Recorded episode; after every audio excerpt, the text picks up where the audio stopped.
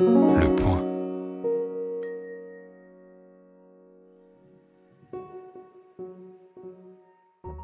Bienvenue chez Les Contrariantes, le podcast des idées élevées en liberté. Bonjour Peggy. Bonjour Laetitia. Nous recevons aujourd'hui Fergan Aziari, jeune consultant en politique publique et auteur du livre remarqué Les écologistes contre la modernité, le procès de Prométhée, paru aux presses de la Cité en octobre. Fergan Aziari, bonjour. Bonjour Laetitia, bonjour Peggy. Alors la primaire organisée par Europe Écologie Les Verts l'a bien montré, les solutions préconisées par ceux qui se disent écologistes aujourd'hui pour lutter contre le réchauffement anthropique de la planète sont radicales. Abandon des pesticides, sortie du nucléaire, fin de l'élevage industriel, réduction du pouvoir d'achat. Ce remède de cheval permettrait-il au moins de lutter efficacement contre le changement climatique? Rien n'est moins sûr, du moins pour vous, Fergan Aziari. Dans votre ouvrage audacieux, vous montrez au contraire que nous disposons déjà des armes adéquates pour la préservation de l'environnement.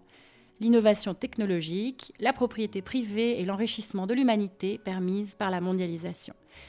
De surcroît, expliquez-vous, les solutions avancées par les militants écologistes conduiraient à la fin des sociétés libérales et l'on peine à imaginer comment certaines préconisations les plus liberticides comme la limitation des naissances ou le fait de mettre un tiers de la population active dans les champs, pourraient être accomplis dans un cadre démocratique.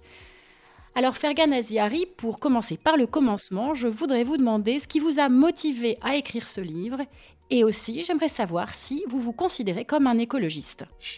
Alors merci déjà pour cette introduction. Euh, alors, ce qui m'a motivé à écrire ce livre, c'est assez simple, c'est que bah, comme euh, euh, tout citoyen, euh, tout habitant de la Terre, je suis préoccupé moi aussi par la qualité de l'environnement, la défense de l'environnement.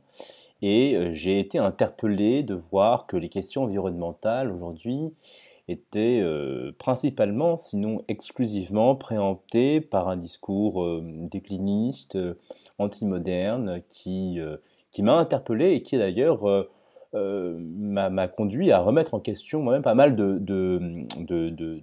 choses que je croyais, euh, que je croyais acquises. C'est-à-dire que euh, j'ai fini en effet par m'interroger sur la vérité des discours qui considèrent aujourd'hui que notre société moderne n'a jamais produit un environnement aussi toxique que celui que nous habitons.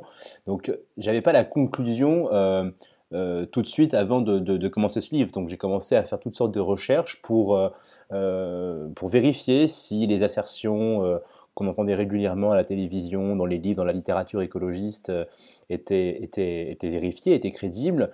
je me suis rendu compte que ce n'était pas le cas.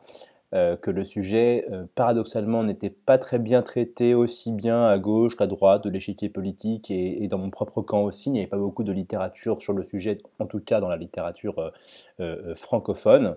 Et euh, je me suis dit, écoutez, euh, il serait peut-être temps de faire entendre une autre voix euh, sur ces questions-là, qui sont des questions importantes, peut-être trop importantes pour être laissées à ceux qui se considèrent comme écologistes aujourd'hui. C'est une étiquette pour ma part que je n'utilise pas, je ne ressens pas le besoin d'utiliser cette étiquette écologiste pour une raison très simple, c'est que je, je, considère que la spécificité de la pensée écologiste euh, telle qu'elle émerge euh, après la Seconde Guerre mondiale, dans la deuxième moitié du XXe siècle, euh, paradoxalement, ne réside absolument pas dans la sensibilité à la qualité de l'environnement. C'est-à-dire que, de même qu'on n'a pas besoin de se, qualifier de socialiste ou de communiste pour se préoccuper de la misère ouvrière, on n'a pas besoin de se qualifier d'écologiste pour se préoccuper de l'environnement. La préoccupation de l'environnement, en réalité, précède l'émergence du mouvement écologiste au XXe siècle. Et c'est un petit peu ce que je rappelle dans mon livre, c'est-à-dire que cette sensibilité, elle est universelle, elle traverse les époques, les clivages, les civilisations, les cultures. Euh, dans mon livre, je convoque euh, euh, les témoignages de figures de l'Antiquité comme Horace, Sénèque, qui déjà, à, leur époque, dénonçaient les fumées toxiques qui empoisonnaient l'atmosphère de Rome, qui défiguraient les bâtiments, qui les noircissaient. ce qu'on a d'ailleurs tendance à oublier, puisque quand vous reprenez les, les représentations artistiques modernes de l'ère euh, prémoderne, on nous dépeint toujours des scènes euh, immaculées. Je pense euh, à l'école d'Athènes de Raphaël ou l'apogée de l'Empire romain de Thomas Cole. Vous avez toujours des bâtiments d'une blancheur remarquable, éclatante, ce qui n'est absolument pas crédible se, quand on se penche sur l'histoire de l'environnement, en réalité, ces problèmes ne sont pas nouveaux et leur dénonciation n'est pas nouvelle. Avec la mort récente euh, de Pierre Rabhi, on a vu euh, plusieurs euh, personnalités politiques et notamment d'anciennes ministres de l'écologie comme Chantal Joanneau à droite ou Ségolène Royal à gauche tresser ses louanges sans la moindre distance critique, alors que bon, il s'agissait d'un partisan d'une idéologie à la fois sectaire, réactionnaire et vraiment insusceptible de nourrir une, économie développée qui par ailleurs avait été lourdement critiquée par René Dumont qui était le premier candidat à cette représentation à s'être présenté sous l'étiquette écologiste à une élection présidentielle française. Donc voilà, indépendamment de, l'hommage euh, dû à la personne décédée et aux condoléances assurées à ses proches, pourquoi est-ce que tant de personnalités politiques, euh, de droite comme de gauche, donc, donc, des gens soit qui nous dirigent, soit qui nous ont dirigés ou qui ont vocation à le faire, semblent avoir ce réflexe que je pourrais résumer par euh, sévère, c'est super alors, euh, alors que vu leur rôle vis-à-vis des citoyens, on aurait pu s'attendre euh, à, les entendre dire que les idées de Rabi étaient inapplicables et régressives. Comment est-ce qu'on peut remédier à ce problème? Disons que l'hommage rendu à Pierre Rabhi est assez révélateur finalement du climat culturel ambiant. Euh, Pierre Rabhi, c'est vraiment euh, voilà celui qui, personnifie euh, au mieux toutes les dérives, à mon avis, de l'écologie politique contemporaine. C'est quelqu'un qui défendait un idéal régressif, qui faisait l'apologie complètement décomplexée de la pauvreté, qui culpabilisait dans ses écrits les pays émergents euh, désireux de se, de se, développer. Et donc il est quelque part euh, l'incarnation intellectuelle de cette euh, écologie rousseauiste qui, à mon avis, déforme complètement notre perception des enjeux environnementaux aujourd'hui. Mais là encore, on en revient à ce que je disais tout à l'heure, c'est-à-dire que l'écologie politique, et Pierre Rabhi l'incarne très bien, c'est moins une sensibilité à la qualité de l'environnement, euh, euh, qu'une critique de la modernité, de la société industrielle et de la civilisation. Euh, c'est une critique qui reprend à son compte finalement tous les poncifs rousseauistes qui accablent la modernité. Vous savez que, dans, vous savez peut-être que dans mon livre, j'insiste beaucoup sur la figure de, Rousseau. Je, fais remonter voilà, les racines intellectuelles du mouvement écologiste à, la figure de Rousseau, qui est le philosophe qui prend le contre-pied total euh, du siècle des Lumières, qui voue un culte presque caricatural pour le coup euh, au progrès, là où euh, Rousseau acquiert la célébrité grâce à son premier discours primé par l'Académie de Dijon, qui est un véritable réquisitoire contre le progrès des arts, des sciences, des techniques. On connaît la chanson, euh, pour Rousseau, le progrès de la civilisation a tendance à corrompre les hommes d'une part, et d'autre part, euh, ça tend à nous éloigner d'un état de nature paradisiaque. Bah, l'écologie politique, c'est ça. C'est en fait une application du schéma rousseauiste à la question environnementale, qui sous-entend que le développement de la société industrielle conduit nécessairement et irrémédiablement à la destruction de l'environnement.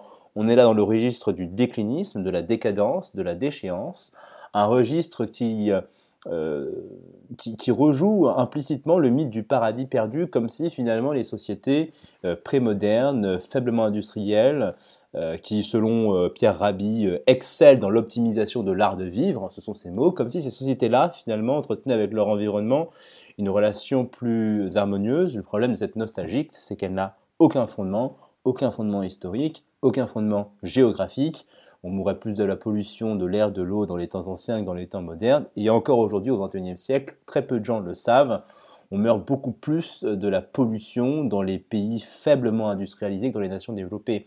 Et je pense que rien qu'en restituant cette, ce, fait, cette réalité-là, c'est-à-dire en, faisant un peu de pédagogie sur euh, l'état actuel de notre monde, bah, bah, c'est déjà euh, un, moyen assez efficace euh, de déjouer euh, ces préjugés anti-modernes qui euh, ont le triple inconvénient de brouiller notre perception des défis actuels, euh, d'invisibiliser les victimes des fléaux écologiques prémodernes, lesquelles sont aujourd'hui plus nombreuses en proportion des, victimes des nuisances modernes, et puis aussi qui a l'inconvénient de, de, propager une forme de suspicion à l'égard euh, de la culture euh, prométhéenne, la culture de l'innovation à même de résoudre nos défis contemporains. Mais alors d'où vient l'idée de protéger la nature? Euh, Est-ce que c'est une idée récente? Et puis quand émerge-t-elle? La protection de la nature et de l'environnement, c'est une idée qui est finalement assez ancienne, c'est-à-dire que déjà dans les sociétés antique. Platon avait déjà tendance à l'époque à, déplorer le, défrichement, la déforestation, le déboisement. Donc cette sensibilité à, l'environnement, elle est assez, est assez ancienne. On sait que le Moyen Âge déjà euh, se caractériser par des législations euh, très strictes euh, vis-à-vis de l'environnement, de la pollution. On sait que sous Colbert, des ordonnances très strictes ont été prises pour lutter contre la déforestation. Donc cette sensibilité, elle est, elle est assez ancienne. encore une fois, ce qui change avec la, modernité, c'est une... Avec l'écologie politique moderne, pardon, c'est une une, mutation totale de la définition même de la protection euh, de l'environnement et de la nature. C'est-à-dire que pendant très longtemps, l'environnementalisme classique, qu'on pourrait qualifier de première génération, se contentait de définir la protection de la nature comme euh, la sauvegarde d'un milieu hospitalier pour l'homme. Donc il y a là une lecture anthropocentrée, humaniste, finalement de la protection de la nature, là où l'écologie politique euh, tend à définir la protection de la nature comme la sanctuarisation d'un espace dont il faut exclure au maximum Homo sapiens. C'est-à-dire qu'on passe d'une lecture anthropocentrée à une lecture anthroposceptique euh, de la nature, euh, dans laquelle finalement l'homme est dépeint comme un intrus dans euh, une nature qu'il faudrait sanctuariser, délivrer de son emprise, sans d'ailleurs, avec, une, contradiction remarquable, c'est-à-dire que les écologistes ont l'habitude d'accuser la modernité d'avoir exacerbé euh, le, mythe de la séparation homme-nature, le fait qu'il y ait la nature d'un côté, l'homme de l'autre, mais en entretenant l'idée que l'emprise humaine euh, euh, sur la nature constituerait une forme d'intrusion, ce sont en réalité les premiers à, entretenir la fiction de l'extériorité de l'homme par rapport à la nature.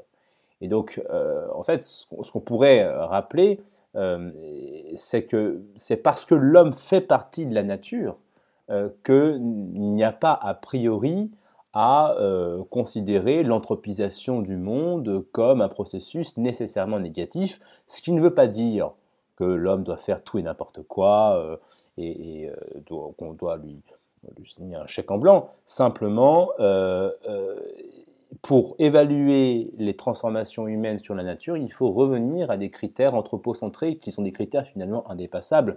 L'utilité, le juste, le beau éventuellement, mais ça n'a pas de sens que de considérer les transformations humaines comme des processus négatifs a priori au motif qu'elle serait antinaturelle. Si on fait partie de la nature, alors rien n'est fondamentalement antinaturel en soi.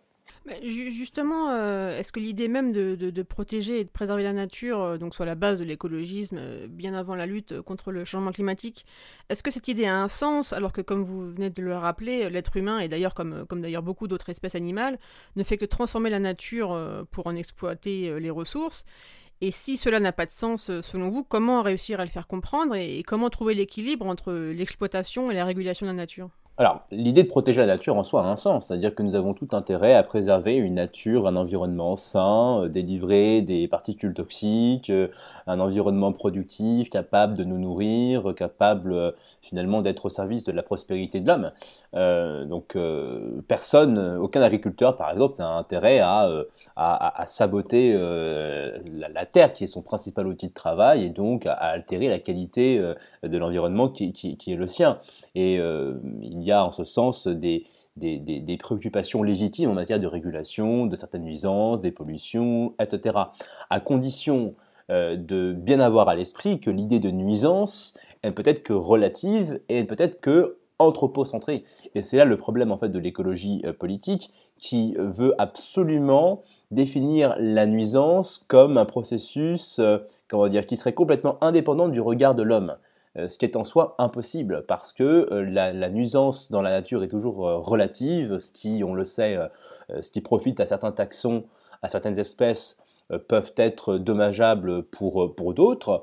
Alors après, la question qui se pose, c'est bah, comment arbitrer finalement les, comment, comment arbitrer, comment sélectionner les transformations de la nature que l'on juge bienveillantes, utiles, des transformations de la nature que l'on juge inutiles, malveillantes, injustes, inefficaces, contraires à l'esthétique. Et donc l'idée qu'il faut avoir en tête, c'est que finalement, la notion de nature idéale est toujours une construction humaine, sociale et culturelle.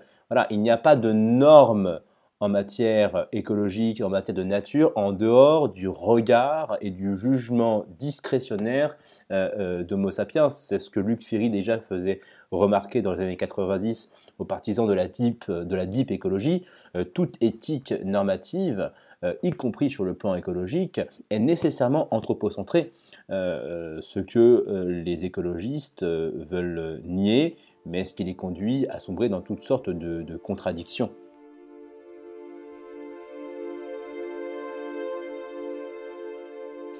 Alors, vous insistez aussi dans l'ouvrage euh, sur le fait que certains pays moins riches que les pays occidentaux polluent davantage que ces pays-là, euh, en raison notamment d'une efficacité énergétique moindre. Et vous dites qu'il n'y a pas de corrélation simple entre richesse et PIB. Alors que répondriez-vous à ceux qui vous répondraient, et c'est un argument qui est très fréquent, hein, que ces pays, par exemple la Chine, sont très polluants euh, et, contribue beaucoup au réchauffement climatique parce que nous y avons délocalisé nos productions. Alors déjà, il y a plusieurs choses. Quand on parle de pollution, il est important de distinguer euh, les pollutions, parce que la pollution avec un grand P, ça n'existe pas. La pollution, c'est un phénomène qui est multidimensionnel. donc, vous avez des pollutions qui sont euh, spécifiques aux pays pauvres, et vous avez des pollutions qui sont spécifiques aux pays riches. Euh, quand vous prenez par exemple la pollution euh, de l'air et de l'eau euh, par les particules fines, les substances toxiques, etc., bah, on remarque, contrairement voilà, au discours rousseauiste ambiant, que les pays pauvres s'infligent des pollutions de l'air et de l'eau qui sont bien plus ravageuses que celles qui accablent les pays riches. Pas parce que euh, les pays pauvres auraient toutes les usines euh, du monde, c'est tout le contraire. Hein. Je rappelle que dans les pays faiblement industrialisés, il y a euh, faiblement industrialisé, et que c'est parce que précisément ces pays n'ont pas d'usines, n'ont pas de capacité productive très développée, qu'ils sont trop pauvres et qu'ils n'ont pas les moyens d'accéder à des technologies qui, pour nous, vont de soi et euh, font que euh, un certain nombre de fléaux écologiques euh, prémodernes ont déserté les pays riches. Je prends un exemple très simple. Moi, mes parents sont originaires des Comores, qui est un archipel dans l'océan Indien.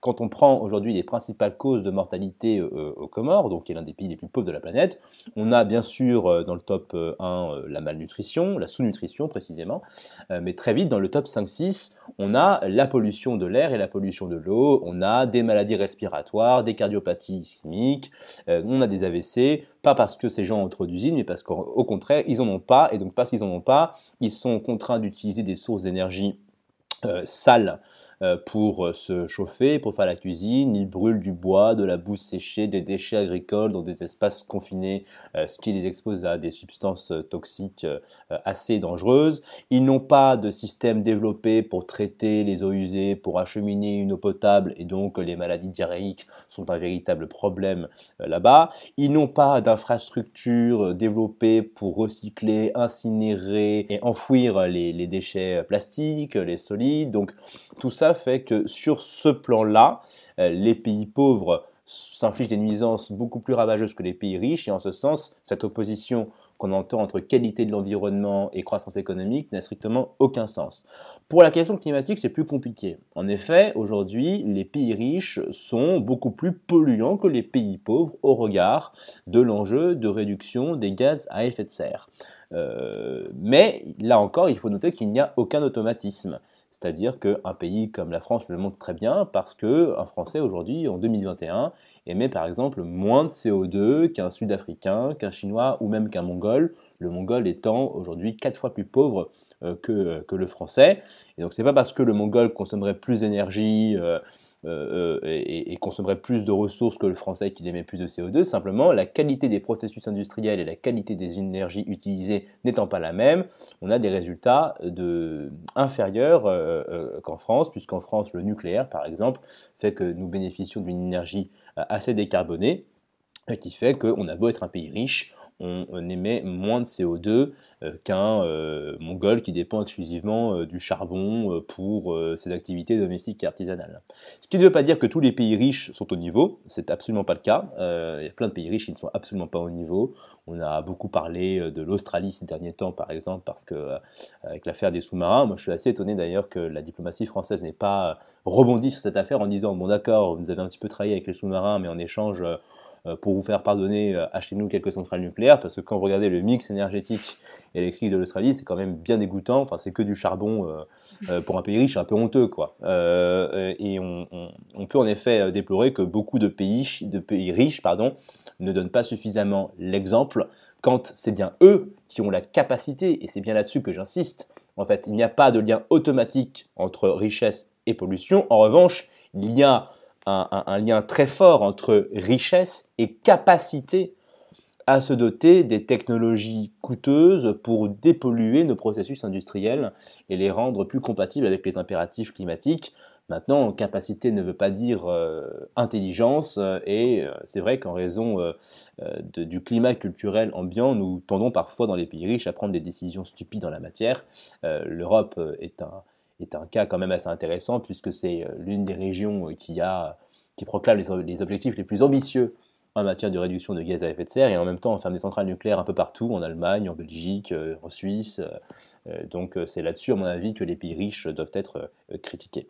Alors depuis déjà plusieurs années, la gauche ne, cesse de se convertir à l'écologisme, alors que cette idéologie rend tout plus cher. Donc on peut citer l'alimentation, l'énergie, le transport, le logement, etc. Comment, euh, comment fait la gauche en fait pour se fâcher à ce point avec le peuple, euh, c'est-à-dire euh, à adopter des, idées toujours moins favorables aux classes moyennes et populaires? Moi j'y vois une forme de, ressentiment envers le capitalisme qui, structure l'imaginaire de, de, la gauche depuis, depuis ses débuts sans doute, et que je, j'ai, le sentiment que ce ressentiment aujourd'hui doit s'incarner dans de nouvelles causes après euh, l'échec des marxismes et des tiers-mondismes. Il faut quand même rappeler que pendant très longtemps, on reprochait au capitalisme industriel de paupériser les classes euh, euh, laborieuses. Ça, c'est la critique marxiste traditionnelle qui considérait que le capitalisme allait s'effondrer en raison de l'appauvrissement perpétuel et constant que, que, subissaient les classes laborieuses. Euh, avec l'enrichissement du prolétariat occidental tout au long du 19e et du 20e siècle, ce discours a fini par évoluer. C'est-à-dire qu'il était très difficile euh, de nier l'enrichissement du prolétariat occidental et donc euh, le, tiers-mondisme est venu se substituer quelque part à l'idéologie marxiste. Certes, le prolétariat occidental s'est enrichi, mais enfin, c'est au détriment d'une autre catégorie de victimes qui sont, que sont les pays en voie de développement et ce qu'on appelait hier le tiers-monde. Euh, le problème, là encore, c'est que la mondialisation euh, libérale tend à liquider ce récit, puisqu'il y a des classes moyennes qui émergent un peu partout euh, dans les pays du Sud, en Chine, dans l'Asie du Sud-Est, même en Afrique. Hein. On tend parfois à sous-estimer l'émergence de cette classe moyenne-là. Et tout se passe comme si, finalement, une certaine gauche radicale n'avait jamais pardonné aux sociétés bourgeoises, au capitalisme, d'avoir accompli finalement tant de choses sur la base euh, d'une attitude, euh, on va dire, suspecte, qui est euh, l'intérêt personnel, l'appât du gain. Et donc cette haine du, du, lucre qui animerait ces sociétés bourgeoises a besoin de s'incarner dans une nouvelle cause. Et c'est ainsi finalement que la rancœur contre la bourgeoisie dans un premier temps, l'Occident dans un second temps, se déploie contre l'humanité entière qu'on reproche finalement euh, de s'être trop enrichi au détriment d'une nouvelle victime qui est euh, Gaïa, qui est euh, la planète. Et donc, moi, c'est comme ça que j'interprète en tout cas cette mutation idéologique de la gauche qui, après avoir comment dire, fait l'apologie du marxisme-léninisme, qui avait quand même cet avantage de, partager les, les fins. C'est-à-dire que pendant très longtemps, le libéralisme et le socialisme divergeaient sur les moyens, mais s'accorder sur les fins. Euh, c'est-à-dire qu'on était tous d'accord pour dire que la finalité ultime mm. du politique et des sociétés humaines, c'était la prospérité euh, de tous. Euh, et, tout se passe comme si finalement la, gauche eh bien, faisait, sa, mauvaise perdante, et parce que en fait, ces idéologies ont perdu au regard de la finalité commune qui était celle de l'enrichissement de tous, eh bien, on change la finalité des sociétés humaines, on assigne les sociétés humaines à la pauvreté et à la misère pour ne pas avoir à reconnaître la supériorité des sociétés bourgeoises. En tout cas, c'est comme ça que moi je l'interprète.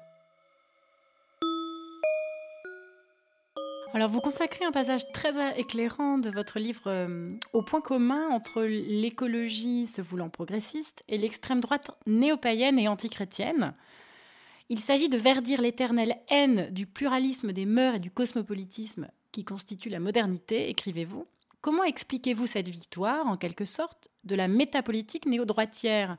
Et le fait que cela semble si peu dégoûter les gens, les militants par exemple, euh, qui sont en général extrêmement sensibles à la contamination symbolique. Euh, bah, je, J'explique ce, succès par le fait que la détestation euh, des sociétés libérales, modernes, industrielles, finalement, prime sur toute autre considération. C'est-à-dire que, en effet, il existe, de la même manière qu'il existe une, gauche anticapitaliste qui voit dans l'écologie politique un, moyen de, ressusciter, en tout cas de prolonger la haine des sociétés libérales et le moyen finalement de se détourner de la fin de l'histoire que Fukuyama avait déjà euh, très bien euh, décrite, bah, il y a une droite euh, conservatrice qui voit dans l'exaltation de la nature vierge une espèce de, de, manière, là encore, d'étendre effectivement cette, cette, cette, nostalgie prémoderne aux questions sociales et sociétales.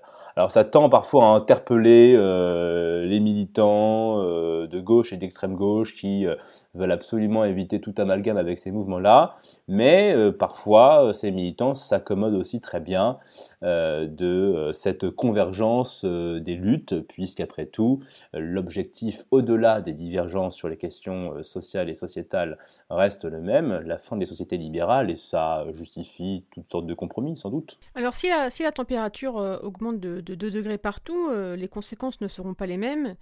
Euh, pourquoi, euh, pourquoi les pays qui ne subissent pratiquement aucune conséquence négative se veulent-ils à l'avant-garde de, cette lutte quand de, très nombreuses autres luttes mondiales pourraient aussi attirer leur attention? On peut par exemple citer la malaria ou, la lutte contre le sida. Bah, parce que je, pense qu'il y a aussi une, forme de préoccupation qui, qui, qui, est à mon sens légitime, c'est-à-dire que les risques climatiques sont des risques quand même assez existentiels qui, je crois, ne faut pas, qu'il ne faut pas sous-estimer. Ce qui ne veut pas dire effectivement qu'il faille euh, se détourner euh, des, autres enjeux, euh, la pauvreté, la misère, la maladie et tout le défi de l'humanité, en fait, consiste à, concilier les différents enjeux. Et c'est là où, en fait, on, on observe finalement la contradiction de des militants qui font de la décroissance une fin en soi, c'est-à-dire qu'ils en viennent à oublier finalement les raisons pour lesquelles on lutte contre le changement climatique, qui sont des raisons bassement matérielles finalement. Euh, si on lutte aujourd'hui contre le changement climatique, euh, ce n'est pas pour faire plaisir à Gaïa, euh, ce n'est même pas pour faire plaisir à la biodiversité, contrairement à ce qu'on entend partout sur les plateaux, puisqu'il faut rester sérieux deux secondes. la vie sur Terre est apparue il y a 3-4 milliards d'années. Euh, les scientifiques un peu sérieux qui font ce qu'on appelle de l'écologie et de la biologie évolutive, voilà, qui sont acculturés aux thèses darwiniennes sur la faculté du vivant à s'adapter à un environnement dynamique qui change de manière aléatoire, ces gens-là ne doutent pas un instant que si besoin, si nécessaire, la faune et la flore sauvage survivront sans aucune difficulté à l'espèce humaine. Et en ce sens, Gaïa n'a pas besoin de nous, c'est nous qui avons besoin de, de, de, de, la Terre. Et donc, on gagnerait, je crois, à recentrer le débat et à rappeler que si on lutte contre le changement climatique, euh, c'est bien parce que ce processus, s'il n'est pas maîtrisé, nous expose à des risques potentiellement insupportables sur le plan sanitaire, sur le plan économique. En ce sens, ça rejoint aussi la lutte contre les maladies tropicales. Mais c'est bien pour des considérations bassement matérielles que nous luttons contre le changement climatique, et il s'ensuit qu'une politique environnementale cohérente, euh, c'est bien celle qui permet aux êtres humains de bénéficier euh, du niveau de vie le plus élevé possible, en toute sûreté, euh, dans, dans leur habitat.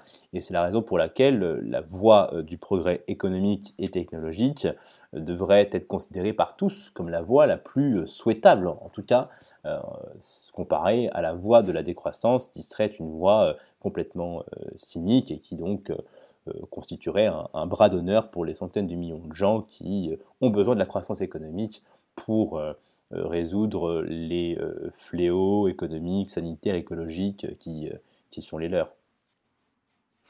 Alors, c'est un, argument que je vous ai souvent euh, entendu euh, employer, notamment hein, quand vous discutiez euh, sur certains plateaux de télévision avec Sandrine Rousseau, qui était candidate à la primaire écologiste.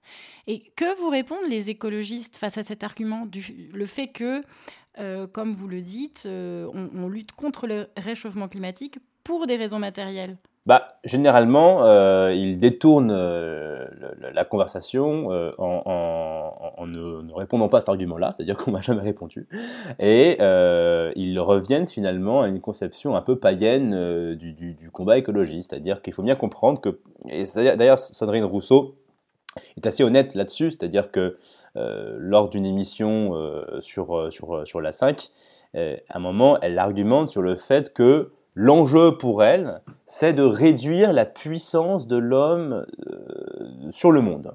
Ce qui est assez intéressant, puisqu'en fait, elle, montre bien que sa priorité, c'est pas la lutte contre euh, les, les, émissions de gaz à effet de serre, c'est de réduire la puissance de l'homme sur le monde. Donc c'est bien un agenda. Euh, l'homme masculin. Euh. L'homme, l'humanité pour le coup. non, je plaisante, mais parce qu'elle associe un peu toutes les causes. Tout à fait, tout à fait. Elle associe toutes les causes de manière un peu maladroite, comme si les sociétés, là encore, qui, qui précédaient le triomphe de la technique, euh, étaient euh, plus, plus amicales avec les femmes. Je pense que ce n'est pas le cas et que d'ailleurs vous avez écrit un brillant essai là-dessus, euh, Laetitia, sur euh, Les hommes sont-ils obsolètes, qui euh, souligne à juste titre à quel point le développement du commerce et de la technologie favorise la reconnaissance sociale des, femmes dans la mesure où l'avantage comparatif de la force physique tend à être réduit.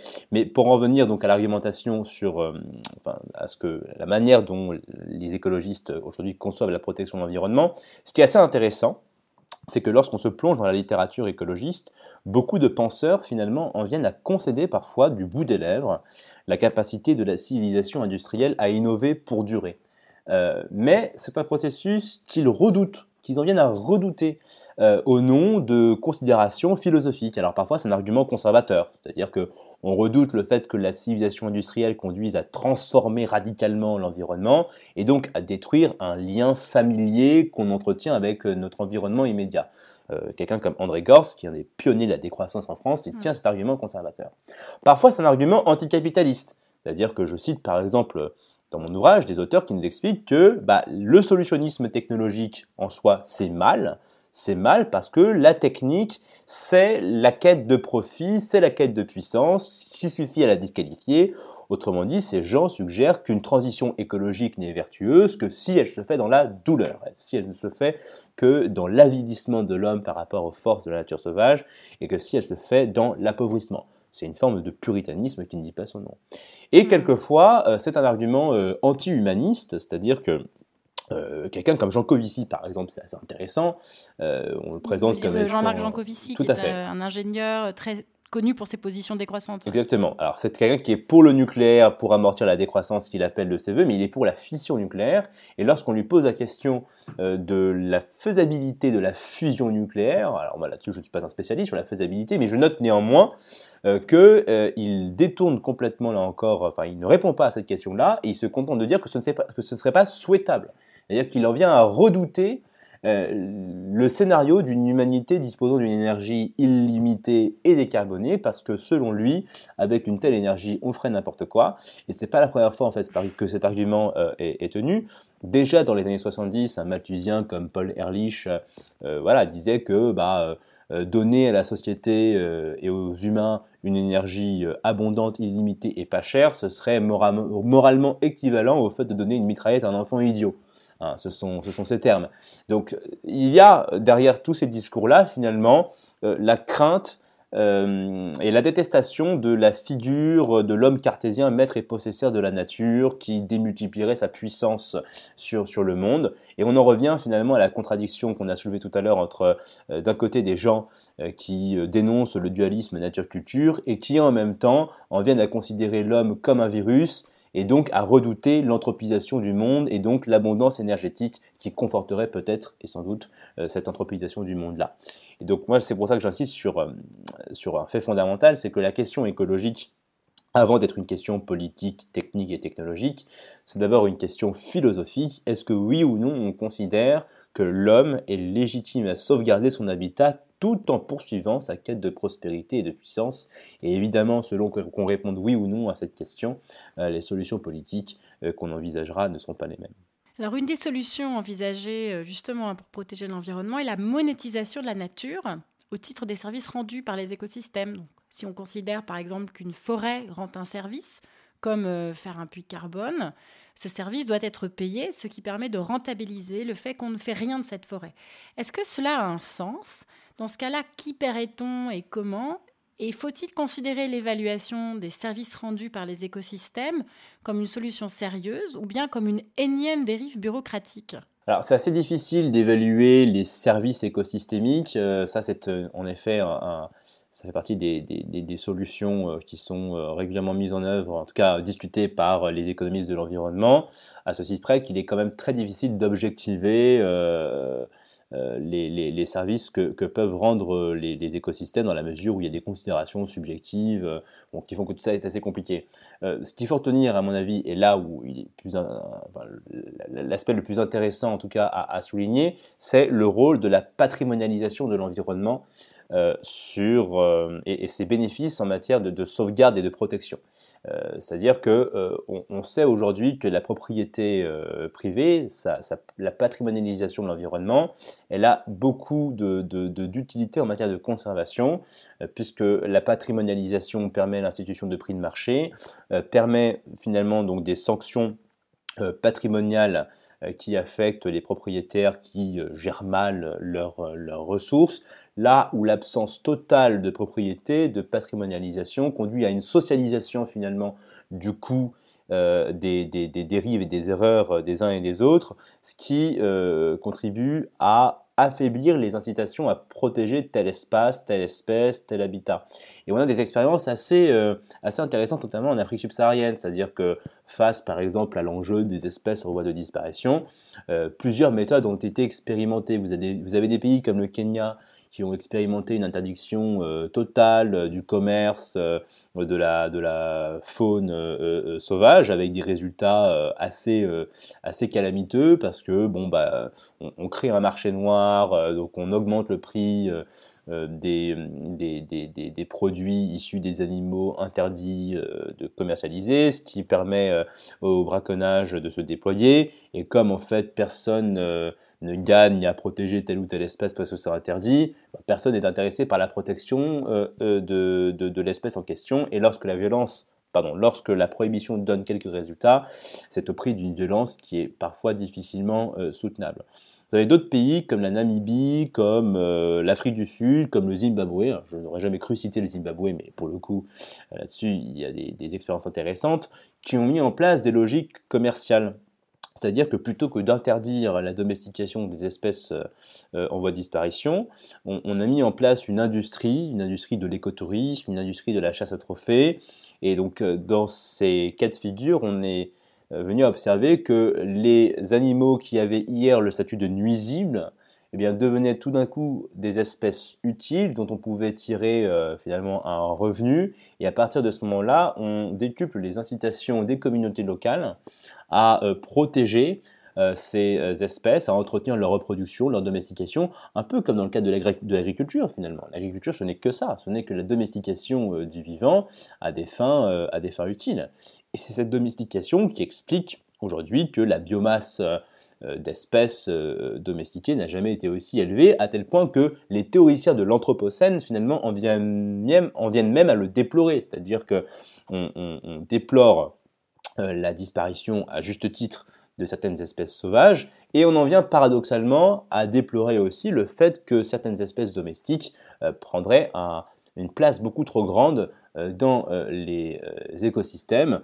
Or, il me semble que si on veut donc protéger l'environnement, il faut étendre au maximum la, la, sphère de la domestication, de la patrimonialisation. Le cas de la pêche est aussi un cas intéressant.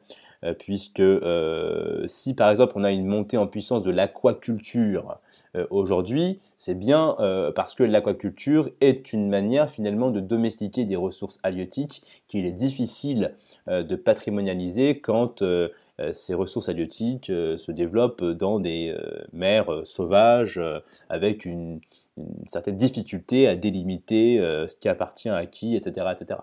Donc, c'est ça qui, à mon avis, il faut mettre en œuvre pour protéger l'environnement, mais ça suppose là encore de, combattre les préjugés idéologiques qui sont en vigueur aujourd'hui dans le mouvement écologiste et qui considèrent que l'ennemi de la protection de l'environnement, c'est la figure de l'homme maître et possesseur de la nature, alors même que c'est tout l'inverse.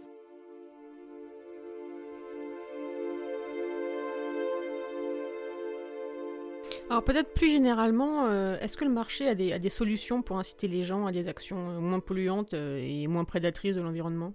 Disons que c'est la fonction même du marché que euh, d'arbitrer finalement euh, la, rareté et de réguler cette rareté, de la coordonner avec euh, les, désirs consuméristes des uns et des autres qui sont par définition illimités. En matière de réduction des gaz à effet de serre, l'outil le plus crédible à notre disposition, c'est un prix du carbone, qui, pour beaucoup d'économistes aujourd'hui, est insuffisant.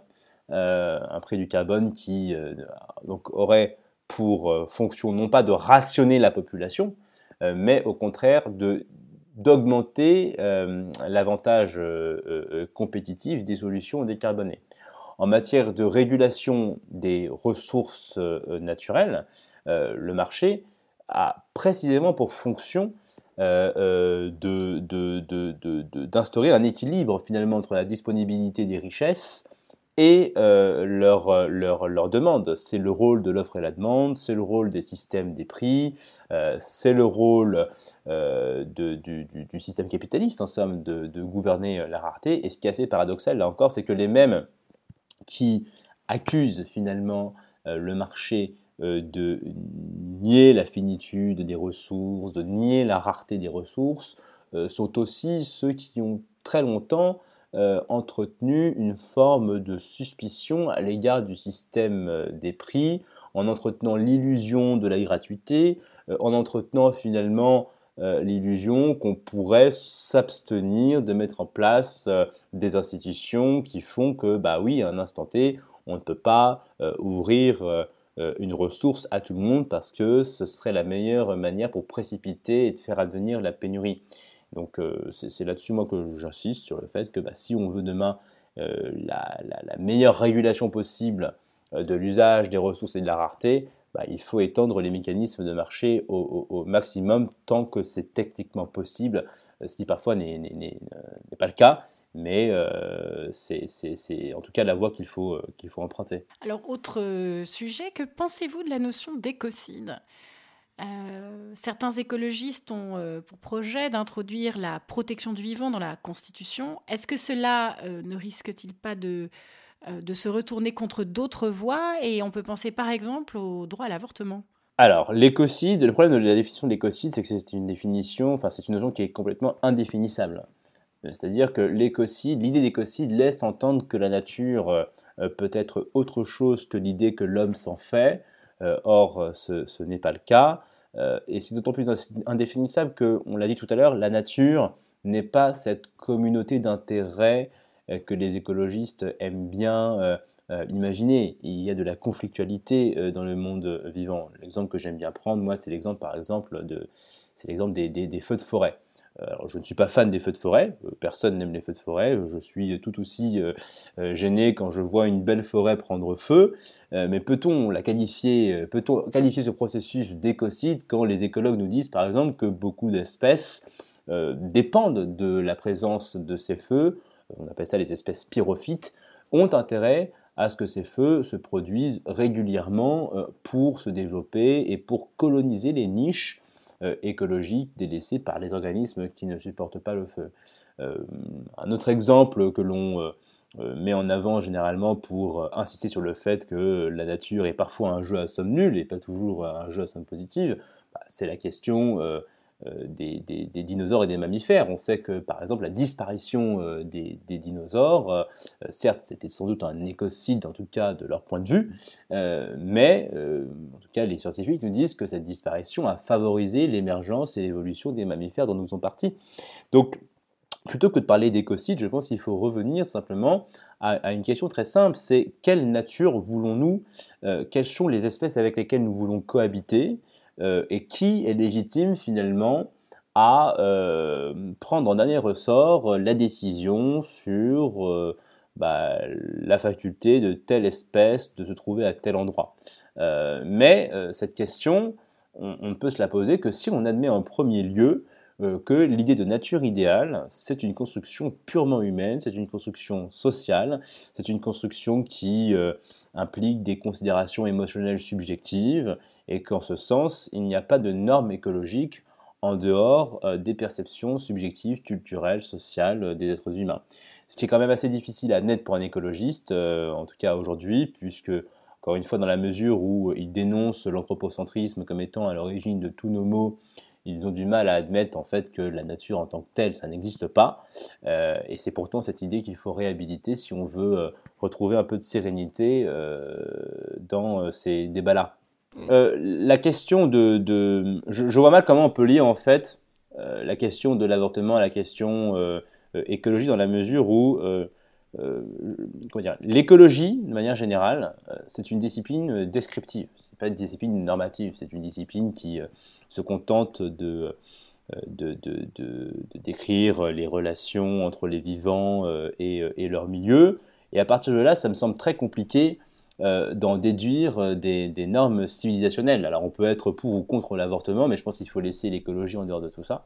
On peut, Oui, mais l'idée c'est que si on l'inscrit dans la Constitution, s'il y avait un concept comme la protection du vivant, on pourrait imaginer que des personnes s'en saisissent en fait pour euh, par exemple, arguer de la non-constitutionnalité euh, de la loi qui autorise l'avortement.